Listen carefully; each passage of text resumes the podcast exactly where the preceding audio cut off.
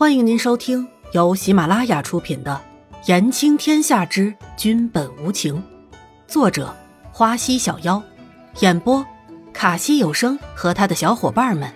记得订阅、评论哦。第五十九集，不能带上玉儿，更是因为曾经自己答应过伊嫣染的，不会抛弃他。现在听到南宫离尘说这句话，也好。至少自己不用再费心思了。不过南宫离尘的这句话，是不是代表着南宫离尘愿意相信伊嫣然真的只是一个简单的女子呢？一个没有亲人、没有来历的女人，一个穿着奇怪、说话奇怪的女人。这一个乱世，到底什么才是最真实的？人心是什么？尔虞我诈，争来夺去？难道权势？就那么重要，人真的不能太贪了，否则失去的就只会是更多的东西，不单单只是生命。什么？我们明天就要走了？是去皇宫吗？伊嫣然兴奋的看着眼前的南宫离尘和严子修，大声的喊着，好像在向全世界宣布一样，心里可是真的高兴极了。这个行宫。前前后后自己都玩遍了，现在是越来越闷了呢。一大早，南宫离尘和严子修就来告诉自己说要走了，就来劲儿了，终于可以好好的去外面看看喽。对，是要走了，不过不是回皇宫。南宫离尘悠扬的声音传遍每一个角落，就怕伊颜染没听到。这个女人怎么总是一惊一乍的？不是回皇宫，那就是去流浪江湖，对吗？伊嫣然可是乐翻了，想想自己可以跟着一个皇帝去游走民间，那是多么威风的一件事啊！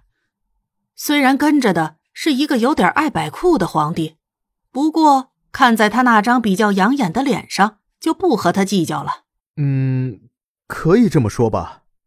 南宫离尘挑了挑眉，总觉得“流浪”这两个字有点别扭。难道这个女人就不会想一个好听点的词儿吗？那太好了。伊嫣然看到了一边的玉儿，愁眉苦脸，突然就明白过来了，这丫头是舍不得自己呢。那玉儿也可以去吗？伊嫣然想了想，还是觉得这个问题应该问南宫离尘的，毕竟他是君，而严哥哥只是臣。论起来，还是南宫离尘的话有分量吧。玉儿，南宫离尘看了看身边那个怯怯的小婢女，怎么这个女人要带着这个丫鬟？这怎么可能？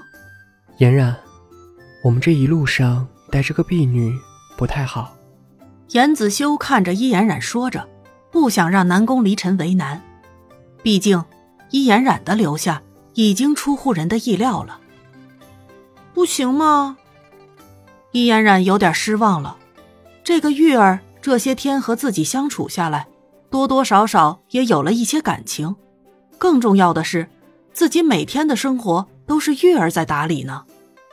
但想想，如果真的让南宫离尘带上玉儿的话，好像还真是有点不方便。再说，自己也是赖上人家了，提多了要求也不好，要知足。